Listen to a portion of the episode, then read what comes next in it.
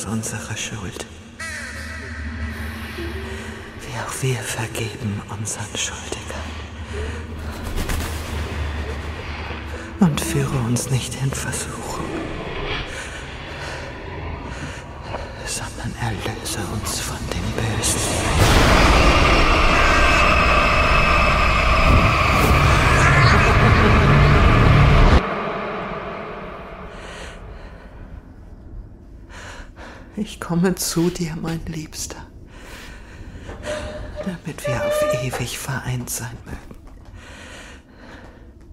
Verzeih mir, Gott. Bitte verzeiht mir, Kinder.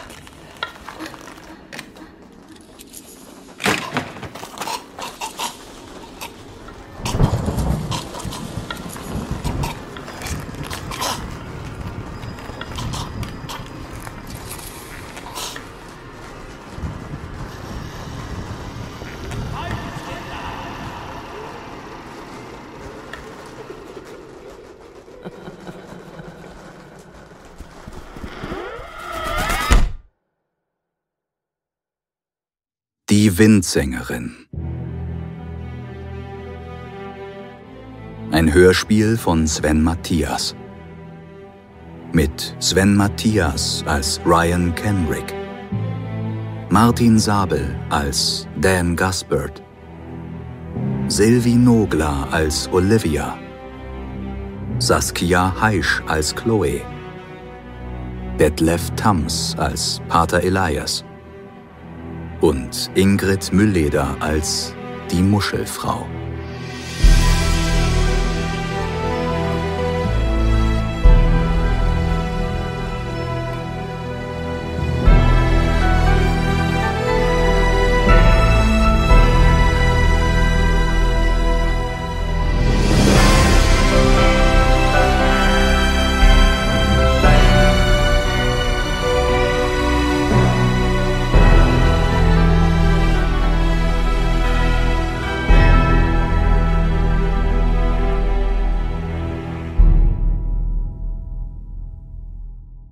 Kapitel 1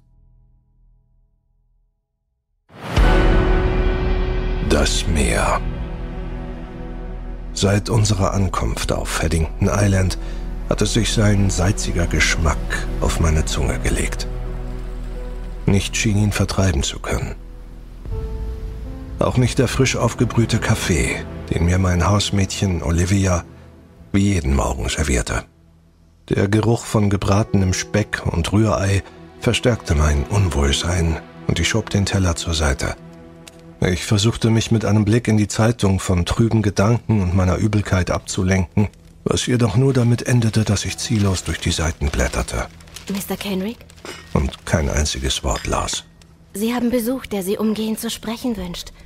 Und ähm, dieser Brief kam heute Morgen mit der Post. Ah, danke, geben Sie her.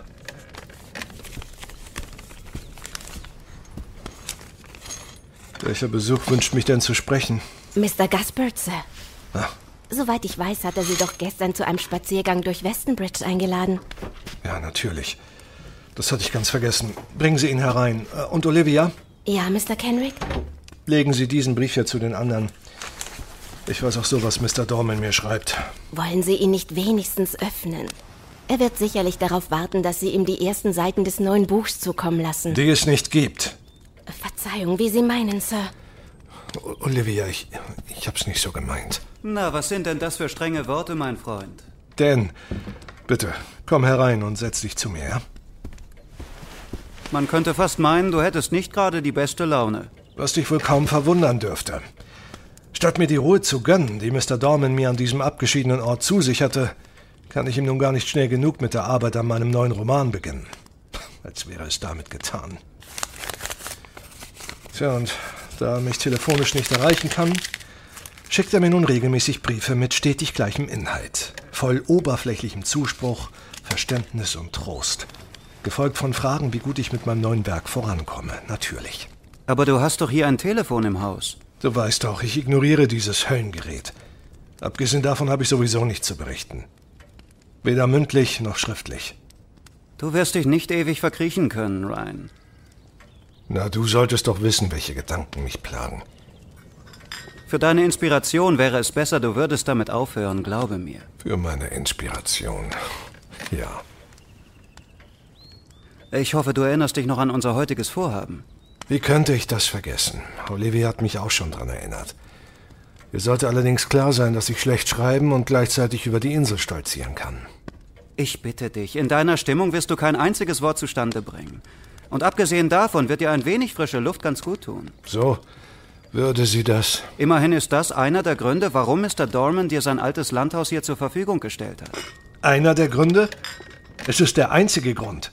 Er erhofft sich wohl eine rasche Genesung und dass ich Josinet durch die frische Seeluft so schnell wie möglich vergesse. Als wäre damit alles wieder gut. Dabei träume ich fast jede Nacht von ihr. Und vermisse sie in jeder Sekunde meiner endlosen Tage. Meinst du nicht auch, es wäre in ihrem Sinne gewesen, wenn du deinen Blick statt in die Vergangenheit auch einmal auf die Zukunft richten würdest? Was für ein Sinn liegt in einem Leben, dessen schönste Augenblicke in der Vergangenheit liegen? Ich bin nur von dem Wunsch erfüllt, ich hätte ihr etwas von dem Schmerz nehmen können, an dem sie zerbrochen ist. Du musst aufhören, dich verantwortlich dafür zu fühlen. Es ist nicht deine Schuld, dass sie krank wurde, und es ist auch nicht deine Schuld, dass sie gestorben ist. Es ist sehr leicht, sie einem abzusprechen, wenn man sie nicht im eigenen Herzen trägt. Meinst du nicht? Du weißt, wie krank sie war. Der Tod war eine Erlösung für sie.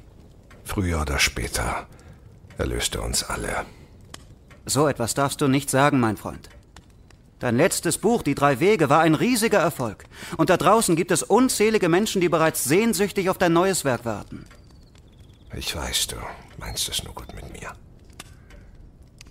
Ryan. Erinnerst du dich an unsere Kindheit? Sicher. Du hast schon damals versucht, mir trübe Gedanken zu vertreiben. Und dass du jetzt bei mir hier auf Haddington Island bist, das, das bedeutet mir wirklich viel. Alleine mit Olivia hättest du ohne Zweifel das letzte bisschen Verstand verloren. Bitte schön, Sir Gusbert. Im Übrigen weiß ich Ihre Freundlichkeit wirklich zu schätzen. Ach, es war doch nicht so gemeint, Olivia. Guten Appetit, Sir. Mach dir nicht allzu viele Sorgen. Du weißt, dass sie nie lange böse sein kann. Allerdings würde ich ihr heute besser aus dem Weg gehen. Ach was, vielleicht finden wir im Dorf etwas Schönes, das wir ihr mitbringen können. Das wird ihr schon wieder ein Lächeln aufs Gesicht zaubern. Na, wenn du meinst. Abgesehen davon bist du in der letzten Zeit auch nicht gerade ein Ausbund an Freundlichkeit zu ihr gewesen. Ja, da muss ich dir wohl leider zustimmen. Dabei weiß ich ehrlich gesagt gar nicht, was ich ohne ihre treuen Dienste machen würde. Sie kümmert sich um alles. Versorgt sogar Josinets Kanarienvogel, den du ihr damals geschenkt hast. Ich vermag ihn zuweilen nicht einmal anzusehen, weil er mich so sehr an sie erinnert. Also gut. Schauen wir uns an, was uns diese Insel und das beschauliche Dörfchen Westonbridge zu bieten haben. Sehr gut, so will ich dich hören. Und wer weiß, vielleicht bringst du danach sogar die ersten Seiten deines neuen Buches zu Papier. Vielleicht bewirkt ein unglaublicher Optimismus ja ein kleines Wunder. Es war der 3. Oktober des Jahres 1921. Sieh nur, wenn man auf das Meer sieht, kommt es einem so endlos vor. Das Laub der auf Haddington Island eher spärlich vorhandenen Bäume begann sich bereits golden zu verfärben. Ein leichter Nebel hatte sich über die Insel gelegt. Das Meer war trügerisch ruhig, denn noch bei meiner Ankunft vor einigen Tagen hatte es gestürmt und die Wellen meterhoch tanzen lassen. Nach unserer Ankunft aus London im Hafen von Westonbridge brachte uns eine Kutsche zügig zum Haus Mr. Dormans. Dabei begegneten uns misstrauische Blicke, die mich ernsthaft daran zweifeln ließen, dass wir hier willkommen waren. Bei unserem letzten Gespräch erzählte Mr. Dorman mir, dass das Haus wohl einst seiner verstorbenen Cousine gehörte, die nach dem Tod ihres Mannes auf Haddington Island geblieben war. Die Liebe zum Meer habe sie hier verweilen lassen, berichtete er. Und es wäre der perfekte Ort, um mich auf andere Gedanken zu bringen. Ich muss zugeben, dass das Meer auch auf mich eine leise Faszination ausübte. Besonders heute, wo es sich von seiner sanftmütigen Seite zeigte. Und die leichte Brise mir fast liebkosend durch das Haar fuhr. Woran denkst du? Guter alter Freund. Wie lange wir uns schon kennen. Und wie treu du an meiner Seite geblieben bist. Ryan? Verzeih dir nicht. Ich war in Gedanken. Das Meer erscheint einem wirklich endlos. Dens Bilder waren von einer unübertroffenen Lebendigkeit und ich bewunderte seine Kunst sehr. Er vermochte mit Formen und Farben zu spielen wie ich mit Worten und meiner Fantasie. Das Werkzeug, das uns vereinte, war die Liebe zur Kreativität und der unbedingte Wille, ihr unser Leben zu widmen. Entgegen dem Wunsch meines Vaters wurde ich nicht Anwalt in unserer Familienkanzlei. Einige recht erfolgreiche Kurzgeschichten im Banbury Guardian machten Mr. Maxwell Dorman auf mich aufmerksam und ich veröffentlichte ein knappes Jahr später meinen ersten Roman in seinem Verlag. Es war wohl die schönste Zeit meines Lebens. Josiné wurde ein Teil davon. Und das größte Geschenk sollte die Geburt unseres Kindes sein. Mein nächster Roman rund um das Geheimnis der drei Wege von North Corton Abbey machte das Glück perfekt. Auch wenn mich manche Kollegen für meine Romane belächelten und sie als Schauerromantik bezeichneten, traf ich wohl genau den Geschmack des lesenden Publikums. Meine Inspiration waren dabei stets tatsächliche Geheimnisse, die meine Fantasie beflügelten und mich zu umfangreichen Recherchen antrieben. Dan hatte zu dieser Zeit weniger Erfolg mit seiner Kunst und ich war froh, dass ich es mir erlauben konnte, ihn trotz seines Widerwillens durch den Kauf einiger Bilder zu unterstützen, was zu seinem Glück durch meine zunehmende Popularität dafür sorgte, dass seine Auftragslage sich rasch erholte. Doch dann sollte sich alles ändern. Dort vorne sieht man schon die ersten Häuser. Siehst du, es ist gar nicht so weit von Dormans Haus bis nach Weston Bridge. Von hier aus sind es noch gut 15 Minuten, dann kommst du direkt zu dem Gasthaus, in dem ich untergebracht bin. Ich halte es nach wie vor für unnötig, dass du dich dort einquartiert hast. Dormans Haus verfügt über drei geräumige Gästezimmer. Und du fällst weder mir noch Olivia zur Last. Im Gegenteil. Ach, der Preis für das Zimmer ist lächerlich. Es scheint hier nur sehr wenige Besucher zu geben. das wundert mich nicht. Ist dir nicht aufgefallen, wie uns einige der Leute hier bei unserer Ankunft angesehen haben? Nicht ein lächelndes Gesicht war dabei. Ich frage mich, wie die Leute hier ihren Lebensunterhalt verdienen.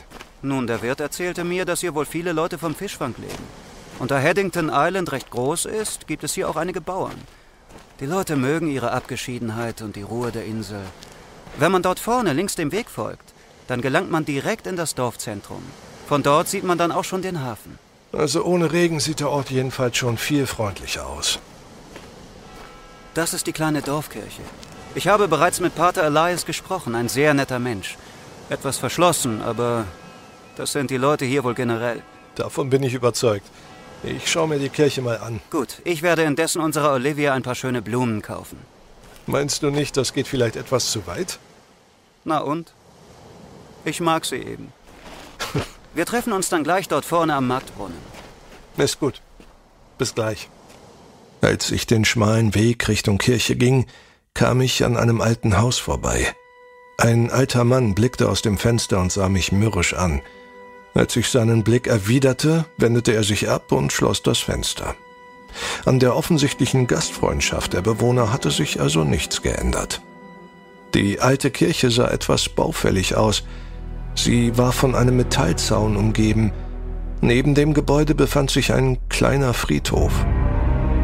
Ich wollte gerade durch den Torbogen das Gelände der Kirche betreten, als sich die große, schwere Tür öffnete und zwei grimmig blickende Männer mit einem Sarg auf den Schultern die Kirche verließen, gefolgt von einem hageren Pater, dessen markantes Gesicht vom rauen Küstenwind gezeichnet war.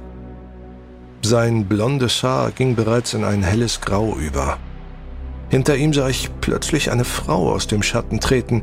Sie folgte ihnen mit etwas Abstand. Der zunehmende Wind ließ ihr langes rotes Haar wild tanzen. Ich versuchte ihr Gesicht zu erkennen, da es auf mich einen vertrauten Eindruck machte, aber täuschte ich mich oder blickte sie kurz in meine Richtung? Ob sie mich bemerkt hatte? Reglos beobachtete ich, wie die kleine Gruppe an einem frisch ausgehobenen Grab zum Stehen kam. Langsam ließen sie den Sarg hinab. Möge die arme, verwirrte Seele Sarah Maureen. Traurig, nicht wahr? Gott, haben Sie mich erschreckt. Oh, Verzeihung, das wollte ich nicht. Ich äh, wollte mir eigentlich die Kirche ansehen, aber ich glaube, das ist nicht gerade ein günstiger Zeitpunkt dafür. Die alte Frau nickte und zeigte mir ein Lächeln voller Zähne, das ihre Augen jedoch nicht erreichte. Sie trug einen schwarzen Schlapphut auf dem Kopf, der seine besten Tage offenbar schon lange hinter sich hatte. Ihr Gesicht mit den hohen Wangenknochen wirkte hager und die Haut fast grau. Die breite Krempe warf einen langen Schatten, wie ein dunkler Schleier auf ihr Gesicht, so dass ich das Gefühl hatte, es nicht richtig erkennen zu können. Um die Taille hatte sie einen Korb gebunden, in dem ich einige Muscheln unterschiedlicher Art und Größe erkannte. Kennen Sie die Frau, die dort etwas abseits im Grab steht? Der Pater scheint sie trotz der Trauer überhaupt nicht zu beachten. Sarah hatte schon lange keine Freunde mehr in unserem Dorf. Seit die Sache mit den Kindern passierte. Das hat ihr das Herz gebrochen und den Verstand geraubt. Die da hätte es erwischen sollen. Die, die rothaarige Frau? Ja, ganz genau. Wieso sagen Sie das? Sie können nicht wissen, was in den letzten Jahren Schreckliches passiert ist. Wollen Sie eine schöne Muschel kaufen? Nein, vielen Dank. Was meinten Sie vorhin mit den Kindern? Sarah hatte neben Chloe zwei süße Kinder. Zwillinge. Eines Tages waren sie verschwunden. Also Chloes Geschwister? Ja. Verschwunden? Einfach verschwunden. Sind Sie sicher, dass Sie keine Muschel kaufen wollen? Die Muschelverkäuferin wurde mir zunehmend unheimlicher. Immer wieder griff sie in ihren Korb und reichte mir eine ihrer Muscheln. Dabei lächelte sie maskenhaft und riss die Augen unnatürlich weit auf. Also gut, dann geben Sie mir eine. Ja. Danke. Hier, ich hoffe, das reicht. Gut. Die rothaarige Frau heißt also Chloe, richtig? Wir nennen sie die Windsängerin. Die Windsängerin. Kann ich Ihnen vielleicht irgendwie behilflich sein? Äh, nein, äh, verzeihen Sie, ich wollte mir nur Ihre Kirche ansehen, als ich Zeuge dieser kleinen Beisetzung wurde. Ach so. Ich sprach gerade mit dieser älteren Dame über den traurigen Vorfall. Welche ältere Dame? Das ist. Das ist sonderbar. Eben stand sie noch bei mir. Ach ja? Hören Sie, ich habe jetzt leider sehr wenig Zeit zum Plaudern und einen dringenden Termin im Ort. Sicher. Gestatten Sie, dass ich mich noch kurz vorstelle. Hm. Mein Name ist Ryan Kenrick und ich bin im Anwesen Mr. Dormans zu Gast. Pater Elias. Sind Sie ein Verwandter oder Freund? Ich bin Schriftsteller und Mr. Dorman ist so freundlich, meine Bücher zu verlegen. Ah, Sie sind der Freund von diesem Mr. Gusbert. Richtig, Dan Gusbert. Ja, ich traf ihn bereits gestern in Myras Wirtshaus. Was treibt Sie denn auf unsere Insel? Nun ja, ich versuche hier an meinem neuen Werk zu arbeiten. Ah ja. Inspiration und Ruhe zu finden, sozusagen. Nun, ich bezweifle, dass Sie die hier finden werden. Auf Haddington Island passiert nicht viel. Äh, wie gesagt, ich muss nun wirklich gehen. Ja, selbstverständlich. Auf Wiedersehen, Mr. Kenrick. Auf Wiedersehen, Pater.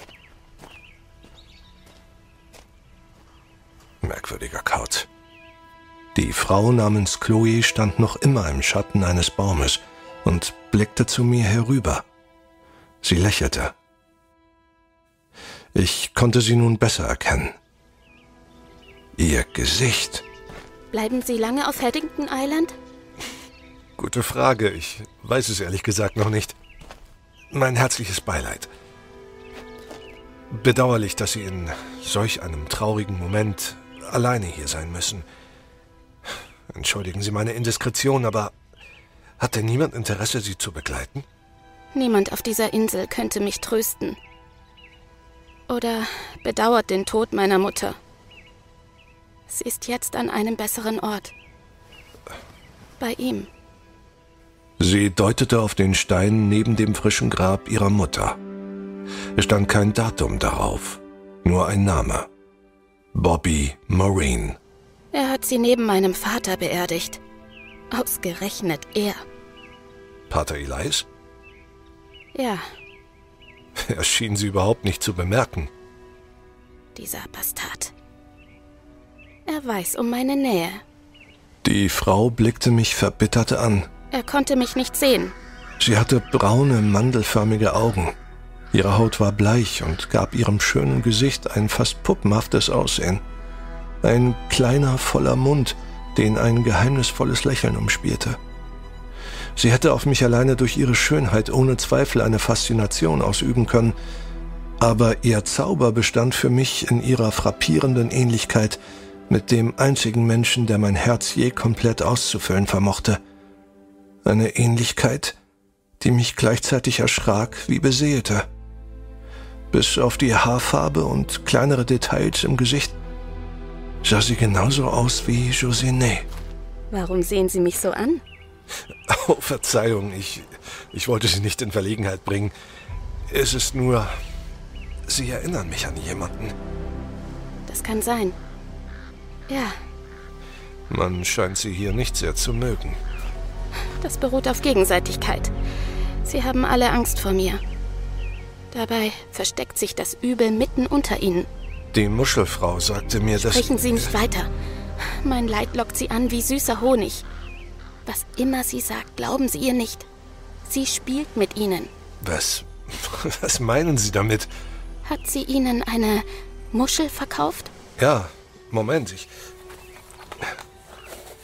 Ich hatte sie doch... Ich hatte sie doch eingesteckt. Ich kann nicht länger hier bleiben. Ich kann sie nicht mehr finden. Kommen Sie, gehen wir ein Stück zusammen. In die Dünen. Ja, gerne.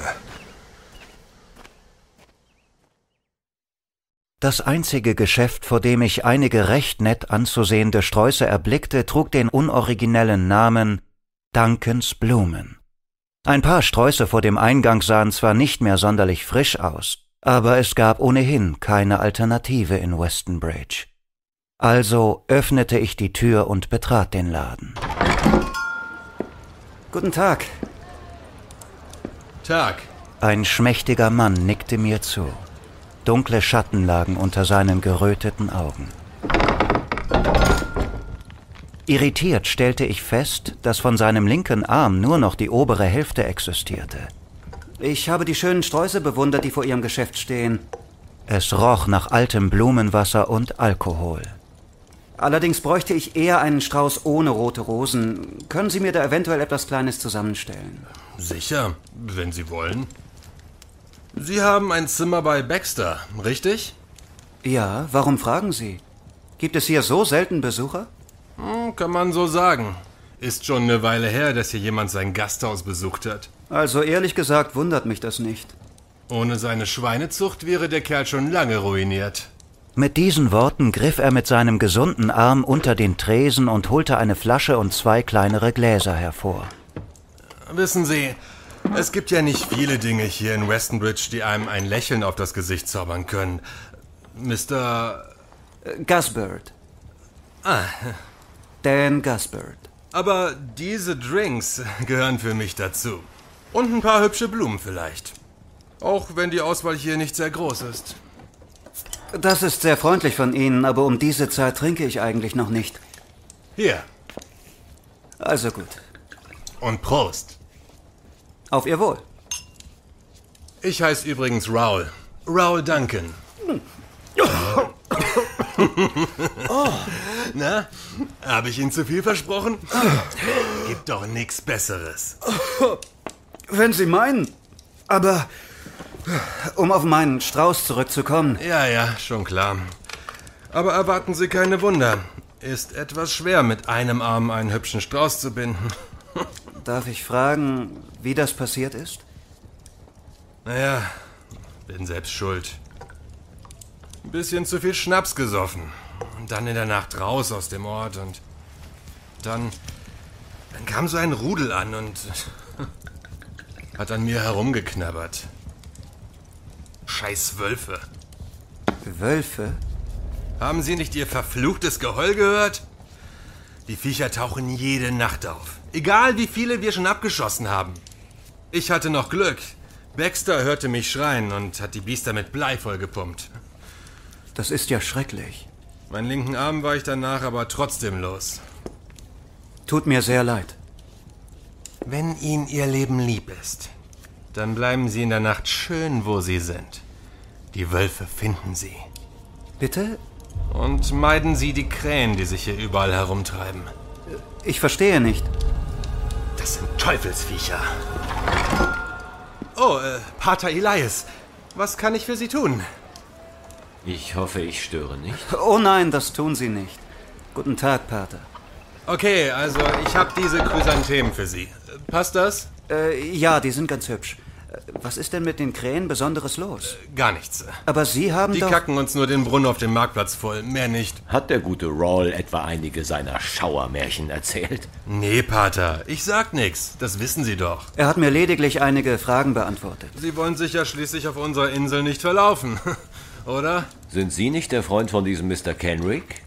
Sie scheinen das Interesse an lästigen Fragen zu teilen. Ich wollte lediglich Naja, sagen... er wollte halt wissen, wie das mit meinem Arm passiert ist. Ja, eine tragische Sache.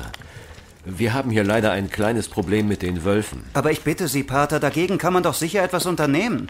Immerhin befinden wir uns doch hier auf einer Insel. Da wird sich doch so eine Wolfsproblematik sicher lösen lassen. Nun, auch Wölfe sind Geschöpfe Gottes. Und innerhalb unseres Dorfes sind wir in Sicherheit.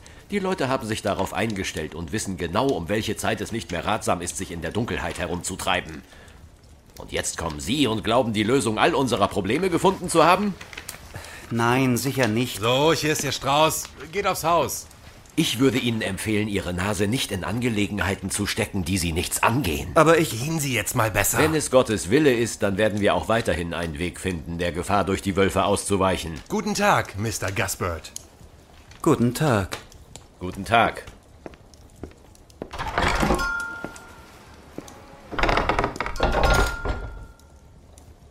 Was hast du ihm erzählt? Die Zeit schien einem anderen Rhythmus zu folgen. Als wir langsam in Richtung der Dünen hinunter zum Strand gingen, Chloe umgab eine merkwürdige Aura aus Zerbrechlichkeit und Zorn. Ihre Stimme war sanft und jedes ihrer Worte schien sich direkt in meine Seele zu brennen. Dieses Gefühl überwältigte mich so sehr, dass ich teilweise gar nicht mehr verstand, was sie mir erzählte. Oder sagte sie überhaupt etwas? Wie konnte sie ihr nur so ähnlich sehen? Wie war das möglich? Ich sah so viel von Josinet in ihr, dass mir war, als würde mein Herz lodern, wie nach unserem ersten Kuss. Und auch wenn dieses Gefühl die Trauer nicht auszulöschen vermochte, so empfand ich doch hier in der Anwesenheit dieser fremden und geheimnisvollen Frau namens Chloe so etwas wie Trost. Als hätte mich eine vertraute Anwesenheit gestreift, die ich allzu lange vermisst hatte. Folge mir. Ich wollte ihr mehr von mir erzählen, doch aus irgendeinem Grunde schien sie schon alles über mich zu wissen. Sie riet mir, in der Nacht nicht das Haus zu verlassen, da sie nicht wollte, dass mir etwas geschehen würde, dass sie nie alleine sei, aber immer einsam. Einsam. Ich wollte sie nach ihrer Mutter und ihren Geschwistern fragen, was sie jetzt auf dieser Insel noch machen würde, wo sie doch im Grunde genommen nichts mehr hier hielt. Aber ich schwieg und lauschte ihrem leisen Summen, während wir durch die Dünen liefen. Es war wie ein zauberhafter Bann. Als ich endlich fragte, warum man sie die Windsängerin nannte, erstarrte ihr sanftes Singen. Und sie lief einfach davon. Ich wollte ihr hinterher, doch meine Beine zitterten und ich fühlte ein seltsames Glühen in meiner Stirn. Ein Schwarm Krähen folgte ihr, bis sie komplett hinter den Dünen verschwunden war. Ryan! Erst als ich Dans vertraute Stimme hörte, kam ich langsam wieder zu mir. Dan, Ryan! Dan erwachte wie aus einem Traum. Ryan, was machst du denn hier? Wolltest du in die Dünen laufen? Ich. Nein, ich. Ich wollte. Ich, ich war im Gespräch mit einer Frau. So? Also, ich hatte jedenfalls auch eine Begegnung. Und die war irgendwie ziemlich merkwürdig. Ja, merkwürdig. So würde ich meine Begegnung auch bezeichnen. Lass uns zurückgehen. Ich, ich habe für heute genug von dieser Insel. Es wäre schön, wenn du heute Nacht bei Olivia und mir bleibst. Es ist mehr als genug Platz für dich da. Aber ich habe doch. Großen Hunger und eine unverkennbare Schwäche für Olivias Küche. Und in der Nacht solltest du nicht mehr unterwegs sein. Ja. Oder willst du mir deine Gesellschaft absprechen? Nein, natürlich nicht. Gut, dann sind wir uns also einig. Sag, Hm? sind das die Blumen für Olivia? Oh ja, das sind sie. Ich hoffe, sie wird sich darüber freuen. Rosen? Aber nein, ich habe doch Chrysanthemen gekauft. Das sind eindeutig keine Chrysanthemen. Aber das verstehe ich nicht. Dieser Raul muss mir die falschen Blumen mitgegeben haben. Hatte wohl schon einige Gläser zu viel getrunken. Ich glaube, du wirst Olivia sehr glücklich mit diesen Blumen machen. Ich, kann ihr doch keine Rosen schenken. So was Ärgerliches. Was mache ich denn jetzt damit? Ich hätte eine Idee. Wir gehen über den Friedhof zurück und legen die Rosen dann auf das frische Grab von Chloes Mutter. Was? Wovon redest du da? Das ist ehrlich gesagt nicht so einfach zu erklären. Ich hatte hier bei der Kirche einige sehr merkwürdige Begegnungen. Komm, ich erzähle es dir auf dem Weg. Pater Elias, den Dan einen Tag zuvor noch als zurückhaltenden, jedoch freundlichen Menschen beschrieb, gebarte sich heute auf nahezu feindselige Art und Weise. Das stete Bemühen der Inselbewohner, ein Geheimnis zu bewahren, war unübersehbar. Doch schien mir irgendeine Angst, dieses Handeln anzutreiben. Insbesondere, wenn ich den seltsamen Worten der Muschelfrau Glauben schenkte, die mir allein schon mehr als unheimlich war. Hinzu kamen die Wölfe, auch wenn ich sie bisher nicht gehört oder gesehen hatte. Ihr Verhalten war nicht nur ungewöhnlich, sondern für eine Insel wie Haddington Island auch noch ein besonders unpassender Ort. Wölfe waren scheu und mieden den direkten Kontakt mit Menschen. Und sie fielen sich schon gar nicht an. Aber hier waren sie eine Plage, die die Bewohner von Westonbridge unaufhaltsam heimzusuchen schien. Vielleicht fanden sie nicht genug zu fressen. Aber wie war es dann möglich, dass ihre Anzahl offenbar nicht geringer wurde? Meine Begegnung mit Chloe brannte als Erinnerung in meinen Gedanken. Ich fühlte mich noch immer merkwürdig aufgewühlt und gleichzeitig elend und erschöpft. Gegen Abend servierte uns Olivia ein wirklich köstliches Mahl, das sicherlich nicht ohne Zufall zu Dans persönlichen Leibgerichten ihrer Küche zählte. Das ist wirklich köstlich, liebste Olivia. Wenn ich mir jemals ein Hausmädchen leisten kann, dann muss es mindestens ebenso gut kochen wie Sie. Nun hören Sie aber auf, Mr. Gaspard. Ich hatte kaum Appetit und war bemüht, dies weder Dan noch Olivia anmerken zu lassen. Nein, wirklich. Wie so oft war das Einzige, das meine rastlosen Gedanken zu beruhigen vermochte, der Wein. Für Ihren Schweinebraten würde ich Ihnen überall hin folgen. Wie gut, dass du direkt an der Quelle sitzt. Möchten Sie noch ein Stück? Das fragen Sie mich noch? Sie auch, Sir? Nein, danke, für mich wirklich nicht. Aber vielleicht könnten Sie uns noch eine Flasche Wein bringen. Verzeihen Sie bitte, aber dazu müsste ich in den Weinkeller gehen und Sie wissen doch, wie unheimlich mir dieser Keller schon am Tage ist. Bitte, Olivia. Was soll Ihnen denn da unten schon passieren? Also wegen mir müssen Sie jetzt nicht in den Keller. Wegen mir schon. Ist gut. Ich werde gehen. Danke, Sir. Ja, schon gut. Ihre Angst ist zuweilen wirklich lächerlich. Ich bin gleich wieder da. Nehmen Sie seine schlechte Laune nicht persönlich. Er grübelt wohl immer noch über unseren heutigen Besuch in Westonbridge. Wenn ich das persönlich nehmen würde, dann hätte ich die letzten Monate mit ihm sicher nicht überstanden. Keine Sorge. Darf ich Sie fragen, was denn so ungewöhnlich an Ihrem Besuch war? Ach, die Leute in diesem Dorf sind einfach ein wenig befremdlich gewesen. Aber wissen Sie, noch befremdlicher fand ich Ryans Verhalten, nachdem er dieser Frau begegnet war, von der er erzählt hat.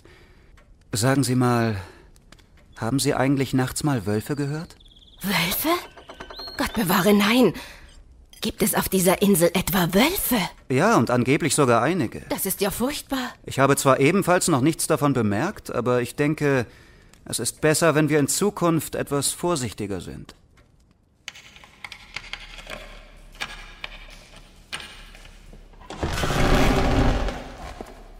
Das Licht der Petroleumlampe flackerte, als ich den Keller betrat.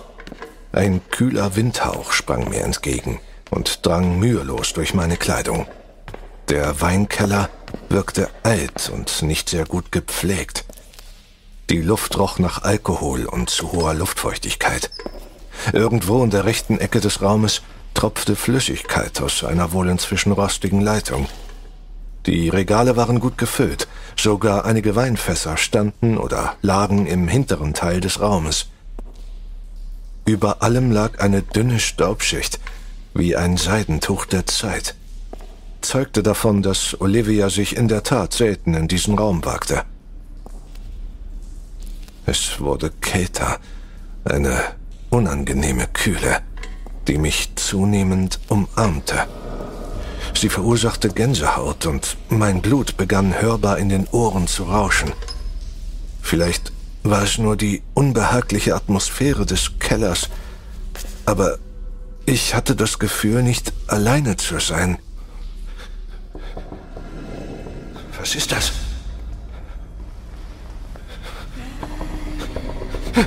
Ich zuckte zusammen, als hätte mich ein Schlag getroffen. Fast hätte ich die Lampe fallen gelassen. Kam diese Stimme? Und das Klopfen? Wer ist da?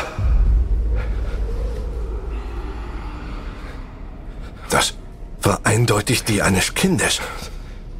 Sie schien überall zu sein. Das ist nicht real. Konzentrier dich. Woher kommt nun dieses Geräusch?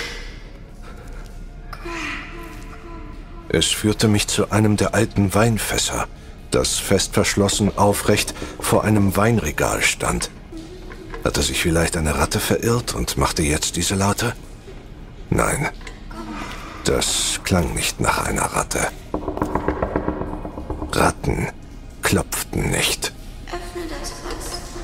Befreie uns. Hallo? War das wirklich ein Kind? Ist da jemand? Steckte da ein Kind in dem Fass? Dann schwebte es in Lebensgefahr. Was für Ängste musste es durchstehen? Wie bist du denn da reingekommen? Oh mein Gott. Warte, ich, ich hol dich raus. Eilig hängte ich die Petroleumlampe an einen Haken der Wand und versuchte den Deckel an den angebrachten Holzgriffen vom Fass zu heben. Es schien eine Ewigkeit zu vergehen. und ich merkte, wie geschwächt ich war.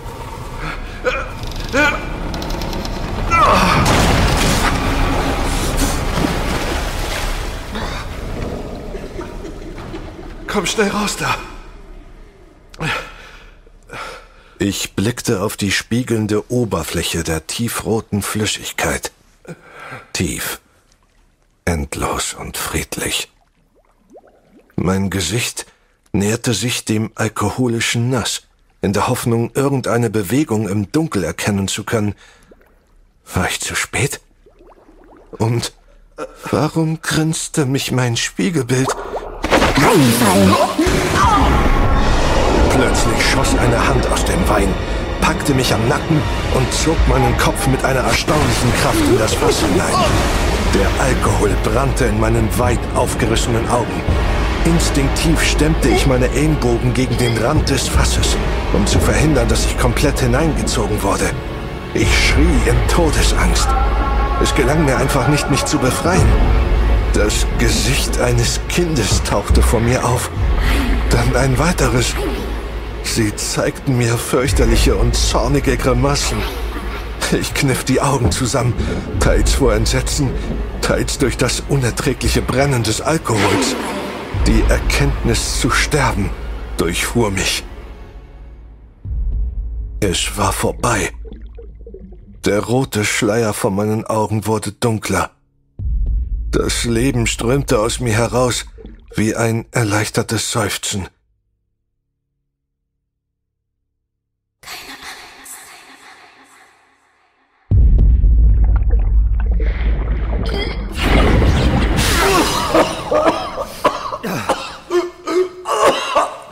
Bist du wahnsinnig geworden?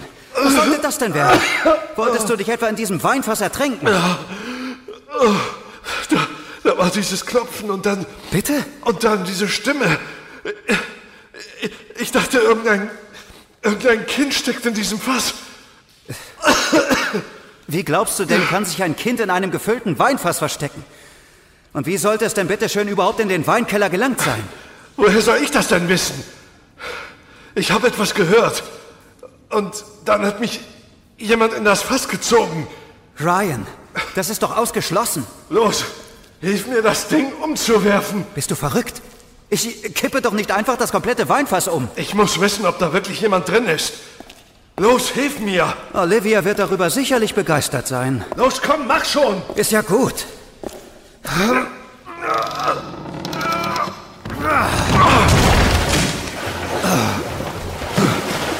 Siehst du, was habe ich dir gesagt? Was ist das denn? Ein kleiner Körper lag im roten Nass, kopflos. Zu klein für einen Menschen. Zu klein für ein Kind. Das ist eine, eine Puppe. Wo, wo, wo ist denn ihr Kopf? Zeig mal her. Hübsche Arbeit aus Porzellan. Von dem Kleid ist ja nicht mehr viel übrig. Die wird aber wohl kaum gerufen haben, Ryan. Ich, ich bin noch nicht verrückt. Du musst mir glauben. Ich glaube dir, Ryan. Ich glaube dir, dass du irgendwas gehört hast. Aber du hast dich eben getäuscht und musst dann in das Fass gerutscht sein. Wie soll ich denn bitte in ein Fass rutschen? Das weiß ich auch nicht. Aber es hat dich ganz sicher nichts hineinziehen können. Da war jemand denn. Wenn du mich nicht hinausgezogen hättest, wäre ich. Jetzt lass uns hochgehen. Du solltest erstmal ein Bad nehmen. Und dann reden wir in Ruhe über alles. Ja. Ja. Nichts wie los hier. Bevor wir gingen, steckte ich die Puppe ein. Wer immer der Besitzer dieses Spielzeugs war, hatte sie nicht ohne Grund zurückgelassen.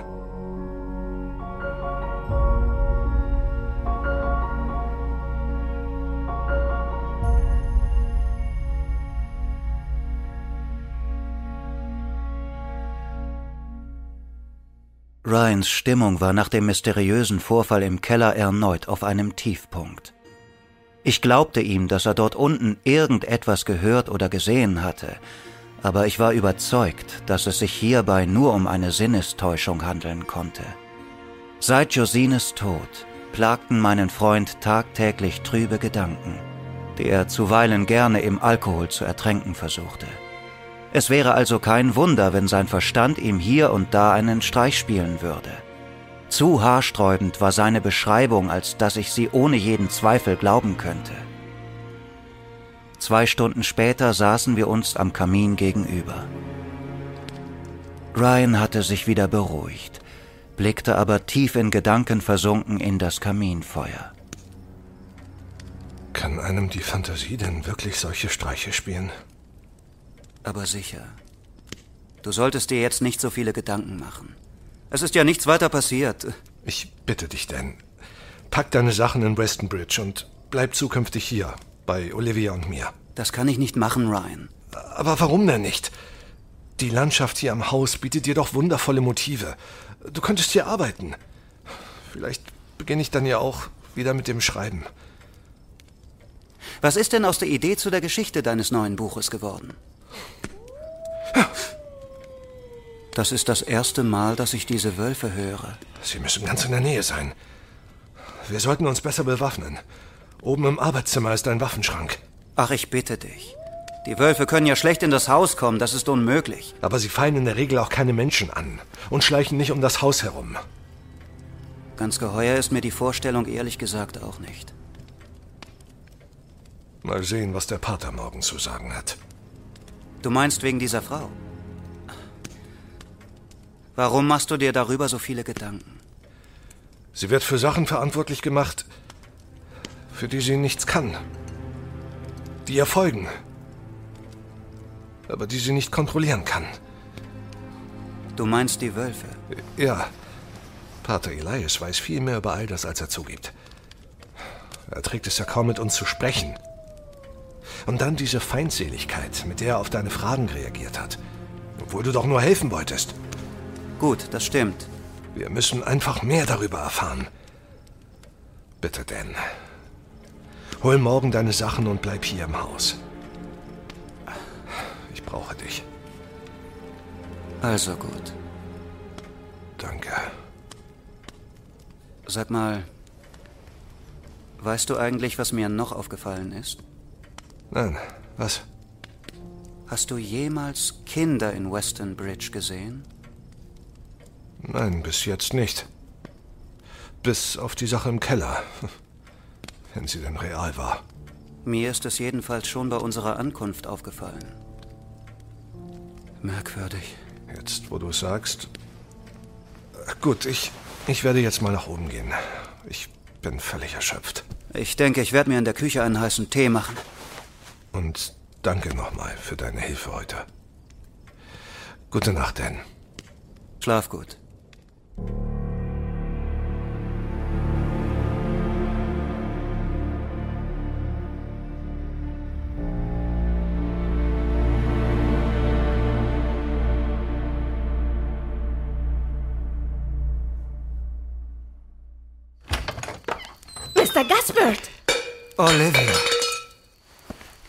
Meine Güte, Sie haben mich erschreckt. Tut mir leid, Sir. Ich bin etwas beunruhigt wegen der Wölfe und konnte nicht schlafen und ich scheine nicht die einzige Person im Haus zu sein, der es so geht. Da haben Sie recht. Ich mache uns beiden einen schönen Tee. Der wird unsere Nerven sicherlich beruhigen. Das ist eine gute Idee. Wie lange arbeiten Sie eigentlich schon für Mr. Kenrick, Olivia? Das kann ich Ihnen ganz genau sagen. Vor zwei Monaten waren es genau sechs Jahre. Mir kommt es vor, als wären Sie schon immer da gewesen. Das ist sehr liebenswürdig von Ihnen, Mr. Gaspard. Aber so ist es ganz sicher nicht. Olivia errötete leicht und ich schmunzelte. Ihre zurückhaltende und schüchterne Art und Weise erwärmte wie so oft mein Herz. Wie oft ich mir gewünscht hatte, mehr über ihr Leben zu erfahren, doch dann keinen Mut oder passenden Augenblick fand, ihr entsprechende Fragen zu stellen. Dieses Mal wollte ich den günstigen Zeitpunkt nicht ungenutzt verstreichen lassen. Entschuldigen Sie, wenn ich indiskret bin, aber haben Sie eigentlich gar keine Familie? Wieso fragen Sie? Nun ja, Mein Mann, Gott hab ihn selig, Verstarb leider sehr früh an einer Lungenentzündung. Das tut mir leid. Ich hatte keine Familie, an die ich mich in meiner Not wenden konnte. Ich hatte ja keine Ahnung. Das macht nichts. Mr. Kenrick hat mich nur nie nach meiner Vergangenheit gefragt. Darum ist es etwas befremdlich für mich, jetzt darüber zu reden. Der lieben Mrs. Kenrick war sie allerdings bekannt, aber sie versprach mir nicht weiter darüber zu sprechen. Auf ihre Annonce hin hatte ich mich überhaupt erst auf diese Stelle beworben. Und nach ihrem Tod sind Sie dann bei Ryan geblieben? Ja. Zum einen, da ich Mr. Kenrick in diesem Zustand unmöglich alleine lassen konnte, und dann wäre es für mich nicht so einfach gewesen, eine neue Stelle zu finden. Ich bin Ihnen sehr dankbar, dass Sie bei Ryan geblieben sind. Danke. Sie wissen sicherlich, dass ich auch nicht gerade vermögend bin und es mir zu Beginn immer sehr unangenehm war, mich von Ihnen bedienen zu lassen, wenn ich Ryan besuchte. Ich mache ja nur meine Arbeit. Manchmal habe ich das Gefühl, dass Sie wesentlich mehr für Ihren Unterhalt arbeiten müssen als ich. Ach, Mr. Gaspard. Ohne Ryans Unterstützung hätte ich manchen Monat nicht überstehen können. Sie sind ein ausgezeichneter Künstler. Ihre Bilder sind so wunderschön und lebensecht. Wenn ich nur an das wunderbare Porträt der liebenswerten Mrs. Kenrick denke, als würde sie leibhaftig vor einem stehen. Hier, Ihr Tee. Danke. Gerne. Sie fand es auch sehr schön. Es wäre nicht in Ihrem Sinn gewesen, dass Mr. Kenrick in so eine Hoffnungslosigkeit verfällt. Wissen Sie eigentlich, was ich Ihnen schon immer einmal.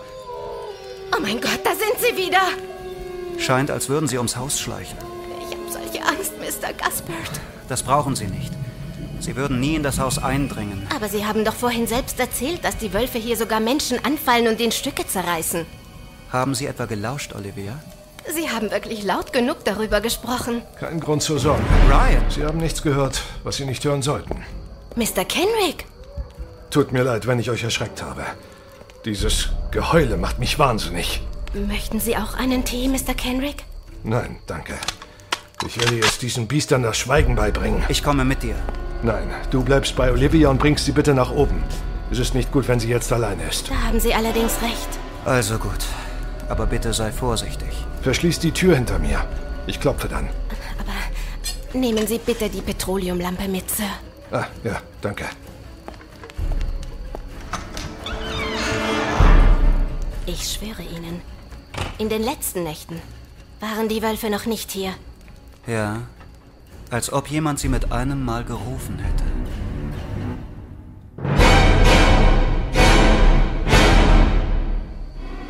Ein schmaler Weg führte durch den Garten zur Vorderseite des Grundstücks. Die Nacht war kühl und feucht, so dass mein Atem feine Nebelschwaden bildete. Ich blickte in das Dunkel der Nacht, das Gewehr griffbereit in der einen Hand, den Griff der Lampe fest umklammert in der anderen. Folge mir. Etwas zog mich hinaus. Nein, ich wollte nicht vor meiner Angst kapitulieren, mich von den Wölfen einschüchtern lassen. Vielleicht bestand die einzige Möglichkeit, ihr Verhalten zu verstehen, darin, sich ihnen zu stellen. Ihr Heulen schien mich zu rufen. Ich habe keine Angst vor euch. Verschwindet von unserem Haus. Ich schoss in die Luft, in der Hoffnung, dass das ausreichen würde, die Tiere weit genug vom Grundstück zu verjagen. Einige Meter von mir entfernt huschten Schatten durch das Unterholz einer Hecke. Ich schoss ein weiteres Mal. Was wollt ihr von uns?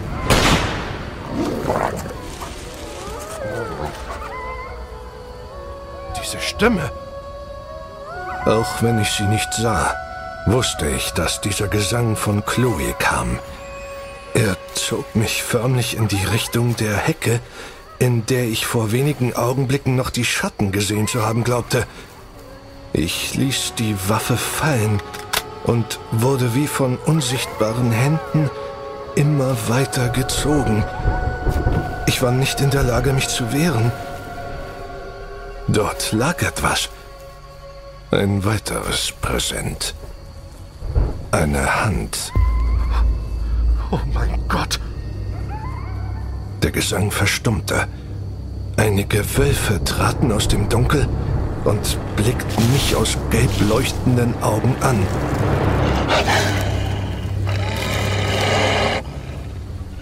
Ich war jetzt völlig unbewaffnet.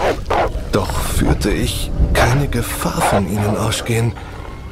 In ihren Augen lag etwas Rastloses, Ryan! Trauriges, Menschliches. Ryan! Dan, geh zurück ins Haus. Ich habe das Gewehr gefunden. Es lag direkt dort vorne. Ich habe es fallen gelassen. Bleib, wo du bist.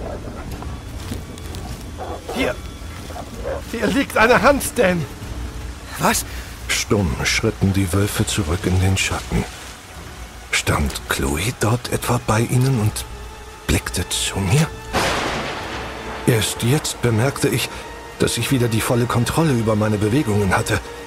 Als Dan mich schließlich erreichte, waren sie und die Wölfe wie vom Erdboden verschwunden. Komm schnell zurück ins Haus. Aber wir können die Hand doch nicht einfach so hier liegen lassen. Das überlegen wir uns später. Jetzt komm schnell wieder rein.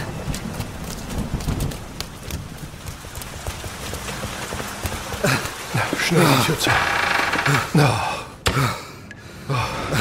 Gott sei Dank. Das hätten wir geschafft. Wo ist Olivia?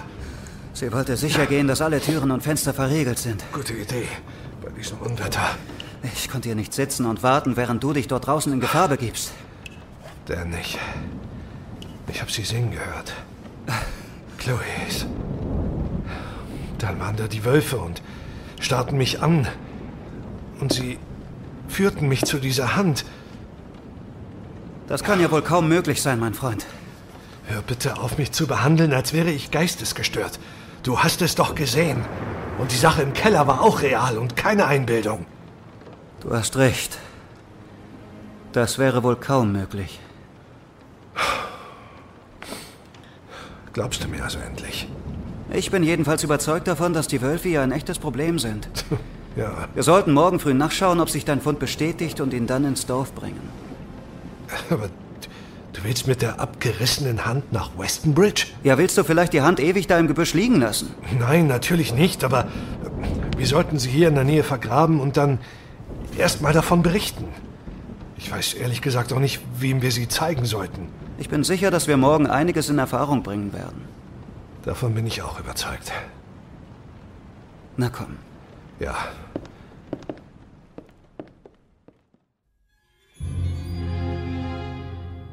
Nach einem hastigen Frühstück verließen wir am nächsten Morgen zeitig das Haus. Wir vergruben das gefundene Körperteil nahe des Hauses und machten uns dann auf den Weg nach Westonbridge. Ryan wollte mit dem Pater sprechen, während ich meine Sachen aus Baxters Gasthaus holen und von unserem grauenvollen Fund berichten wollte. Ah, Mr. Gaspard. Guten Tag. Guten Tag. Wir haben uns schon Sorgen gemacht. Sie waren in der vergangenen Nacht nicht in Ihrem Zimmer. Baxter war ein kräftiger Mann mittleren Alters. Sein Gesicht zierte ein gepflegter Schnauzbart und volles dunkles Haar. Seine blauen Augen fixierten mich, und er schien ernsthaft besorgt zu sein. Es tut mir leid, ich habe die Nacht im Hause Mr. Dormans verbracht. Ah, aber Ihrem Bekannten. Ja, genau. Und ich bin auch nur hier, um meine Sachen zu holen. Ich denke, es ist besser, wenn ich im Moment bei ihm bleibe. Aber Sie haben doch schon für den Rest der Woche gezahlt. Ich weiß, ich will das Geld auch nicht zurück. Behalten Sie es ruhig. Äh, Wir hatten in der vergangenen Nacht ungebetenen Besuch von ein paar Wölfen. Mein Gott, Hören Sie, ich muss mich noch um andere Dinge haben kümmern. Sie Steve gefunden? Der Schweinestall mistet sich auch nicht von alleine aus. Wo ist er? Ist er... Beruhige dich.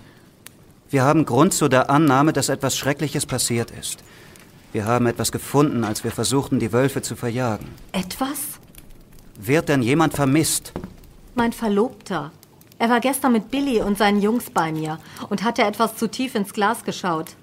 Diese Idioten sind dann wegen einer lächerlichen Wette nachts aus dem Dorf gegangen. Sternhagel voll und kaum in der Lage, einen Fuß vor den anderen zu setzen. Myra, bitte. Kummer und Sorge hatten ihre Spuren in Myras ansonsten recht hübsches Gesicht gezeichnet. Ihre langen braunen Haare schienen hastig zusammengesteckt zu sein, so dass ihr immer wieder einzelne Strähnen in das Gesicht fielen. Krank vor Sorge war ich, als er heute Morgen immer noch nicht aufgetaucht ist. Billy und Ted lagen in der Walton-Scheune, aber von Steve fehlte jede Spur. Und ich. ich habe heute Nacht die Wölfe wieder gehört. Was. Was haben Sie denn gefunden? Myra, es tut mir sehr leid. Nein. Eine Hand. Oh mein Gott. Nein. Komm, setz dich hier hin. Mein armer Steve. Nicht er. Das darf einfach nicht sein. Nein. Mr. Gaspard, bitte holen Sie Ihre Sachen und gehen Sie jetzt. Bitte, wir wollen doch nur helfen. Ich hasse dieses Dorf. Ich hasse es. Mein Freund, Mr. Kenrick, erzählte von einer Begegnung mit einer Frau nahe der Kirche, die ihm etwas von einem Fluch und der Windsängerin erzählte. Mr. Gaspard! Die Windsängerin? Lassen Sie mich in Ruhe. Es tut mir leid, ich, ich wollte nicht... Verschwinden Sie. Sie machen alles noch viel schlimmer. Es reicht jetzt wirklich, Mr. Gaspard. Ja, gut, ich Mein armer hole dann mal meine Sachen.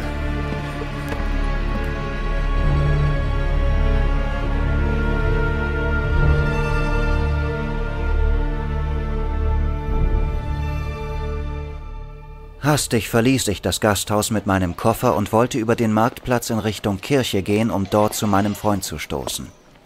Ich war sehr besorgt um Ryan, denn auch wenn ihn die Lethargie der vergangenen Tage verlassen hatte, wirkte er nun, als wäre er von einer fiebrigen Unruhe angetrieben. Die Rufe einiger Krähen schreckten mich aus meinen Gedanken. Ihre Blicke waren mir seltsam unangenehm. Ich hatte den Brunnen am Marktplatz erreicht. Wollen Sie vielleicht eine Muschel kaufen, Mr. Gaspard? Ich. Äh, woher wissen Sie, dass ich. Dass Sie Mr. Gaspard sind. Es gibt viele Stimmen, die in den letzten Tagen Ihren Namen ausgesprochen haben. Wie geht es Ihrem Freund? Oh, es geht ihm recht gut. Wollen Sie wirklich keine Muschel kaufen? Wenn es Ihnen recht ist, würde ich Ihnen gerne einige Fragen stellen. Die Leute scheinen hier ständig irgendetwas Wichtiges zu tun zu haben, sobald ich versuche, mit Ihnen über die merkwürdigen Vorfälle hier zu sprechen. Ich kann Ihnen nichts sagen. Aber Sie haben Mr. Kenrick von dieser Chloe erzählt und ihren verschwundenen Geschwistern. Ich. Dass dieses Dorf verflucht sei und. Sie sind gefangen in Ihrem eigenen Schatten, Mr. Gaspard. Wollen Sie eine schöne Muschel kaufen? Der Mann, dem der kleine Blumenladen gehört. Raul, Raul, Raul. Wieso hat er so eine Angst vor dem Pater? Er würde alles tun, seit der dafür gesorgt hat, dass seine Tochter von der Insel kam. Wieso scheint es im ganzen Dorf keine Kinder zu geben? Weil sie alle tot sind. Tot? Allesamt. Hört sich nach einer schrecklichen Epidemie an. Fieber, Fieber. Was ist geschehen? Womit hat das alles angefangen? Sie sollten inzwischen schon am eigenen Leib erfahren haben, dass sie sich in großer Gefahr befinden. Mein Freund. Die unheimliche Alte begann mit ihren Händen im Muschelkorb zu wühlen. Wollen Sie nicht doch lieber eine Muschel kaufen? Entsetzt bemerkte ich, wie ihr die scharfen Kanten einiger Muscheln die Hände aufschlitzten. Aber statt damit aufzuhören, wühlte sie immer heftiger in ihrem Korb und lächelte mich seltsam entrückt an.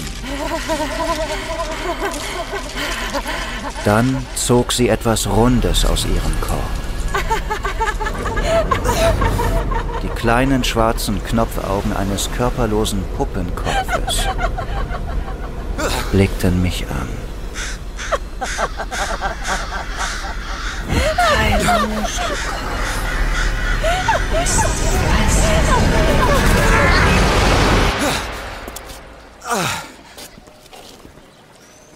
Was? Äh.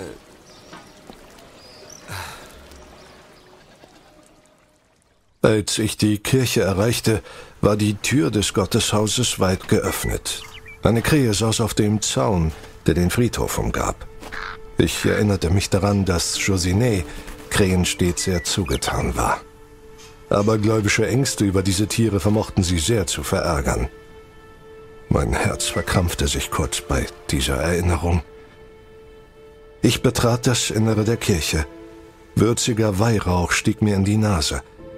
Hinter dem schlichten Altar stand eine mannshohe Jesusfigur, den Kopf leicht gesenkt und in meine Richtung blickend. Zur Linken befand sich eine schmale, aus Holz gefertigte Kanzel. An ihrem Bauch ein wunderschönes Porträt der heiligen Jungfrau Maria. Vor der Jesusfigur blieb ich stehen und legte zögernd meine Hand auf ihre Schulter. Sie war aus Holz und kunstvoll bemalt, was ihr Gewand fast wie aus echtem Stoff wirken ließ. Als ich meine Hand gerade wieder zurückziehen wollte, bemerkte ich eine Unebenheit im Bereich zwischen Hals und Schulter der Figur. Ich streckte mich und versuchte genauer hinzusehen. Jemand hatte den Kopf der Jesusfigur mit Holzleim und zwei Schrauben fixiert. Was machen Sie da? Ich habe nur diese schöne Figur und Ihr Gotteshaus bewundert. Nun, es ist ohne Zweifel nicht mit den zahlreichen Kirchen Ihrer Heimatstadt zu vergleichen. Besuchen Sie häufig die Kirche, Mr. Kenrick? Um ehrlich zu sein, würde ich mich nicht zu den täglichen Kirchgängern zählen. Nein. Bedauerlich. Fehlt Ihnen der Glaube an unseren Herrn? Ja, vielleicht. Mein Zorn lässt mich an so mancherlei Dingen zweifeln. Und den Sinn dahinter. Nur weil wir die Pläne des Herrn nicht verstehen, bedeutet das nicht, dass sie keinen Sinn hätten. Mit solchen Phrasen bekehren Sie keinen Zweifler, Pater. Aber vielleicht den Sünder. Nun gut, leider fehlt mir erneut die Zeit, um länger mit Ihnen zu plaudern. Sie scheinen sehr beschäftigt zu sein. Ja, die Sünde schläft nie, Mr. Kenrick. Wissen Sie das nicht? Sicher. Eine kurze Sache noch. Chloe. Oder sollte ich besser sagen, die Windsängerin. Was soll das? Was ist mit ihr? Haben Sie sie gestern nicht am Grab gesehen? Nein. Und auch nicht diese merkwürdige Muschelfrau? Nein, ich habe niemanden gesehen. Und ich wüsste auch nicht, was Sie das alles angeht. Wir hatten letzte Nacht Besuch von einigen Wölfen. Ich weiß, Sie finden das alles überhaupt nicht sonderbar. Dann sollten Sie vielleicht wissen, dass Sie uns ein kleines Präsent dagelassen haben. Denn? Ach, Mr. Gaspard, reisen Sie wieder ab? Oder warum haben Sie diese Reisetasche dabei? Nein, das ist nicht meine Absicht. Was für ein Präsent. Eine Hand, Pater Elias. Das. Und wie ich eben mitbekommen habe, gehörte sie wohl zu dem verschwundenen Verlobten der Schwester des Gastwirtes, Myra. Das ist in der Tat eine Tragödie. Ich werde sehen, ob ich der armen Frau etwas Trost spenden kann. Sie sind wirklich ein sehr umsorgender Mensch, Pater Elias. Wie ich hörte, haben Sie auch dem guten Raoul einen sehr großen Gefallen getan. Was wollen Sie damit andeuten? Dass Sie alle hier zwanghaft versuchen, uns irgendetwas zu verheimlichen, seit wir die ersten Fragen gestellt haben. Seit wir uns wundern. Etwas bedroht Sie. Vielleicht können wir helfen. Helfen? Ja. Sie kommen hierher und mischen sich einfach in Angelegenheiten ein, die Sie überhaupt nichts angehen. Versetzen die Leute meiner Gemeinde unnötig in Angst und Schrecken. Lassen Sie mich. Und verschlimmern los. mit ihrer Fragerei und, und Sensationsgier die ganze Situation. Achtung, Vater!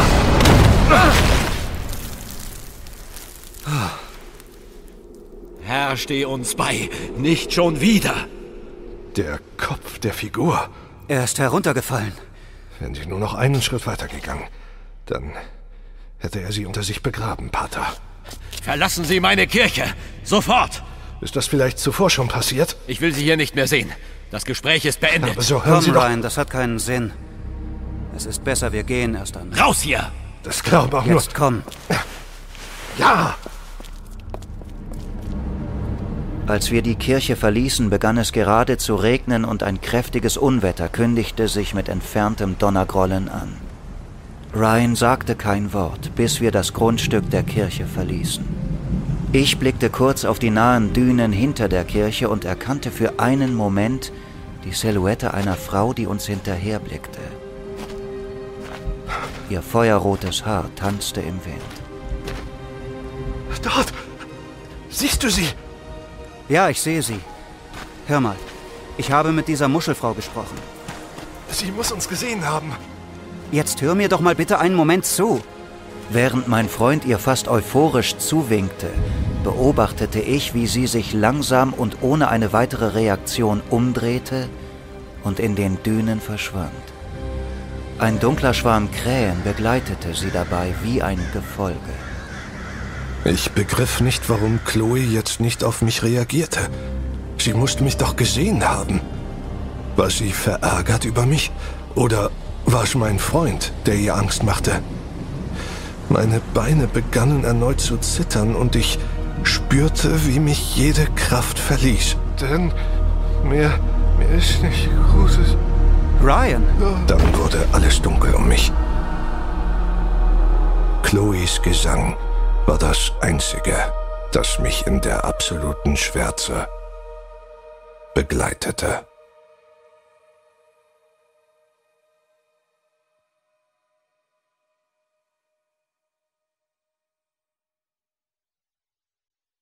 Sie hörten Die Windsängerin. Kapitel 1 Es sprachen Ryan Kenrick, Sven Matthias, Dan Gaspard, Martin Sabel, Olivia, Sylvie Nogler, Chloe, Saskia Heisch, Pater Elias, Detlef Thams, die Muschelfrau, Ingrid Müllleder, Raoul, Paul Burkhardt, Baxter, Roman Ewert, Myra, Tatjana Auster, Sarah, Eiger Kornemann, die Zwillinge, Lotte Thomas, Intro und Outro, Tim Gößler. Schnitt und Regie Sven Matthias. Musik und zusätzliches Sounddesign Tim Gößler. Illustration und Design Colin Winkler.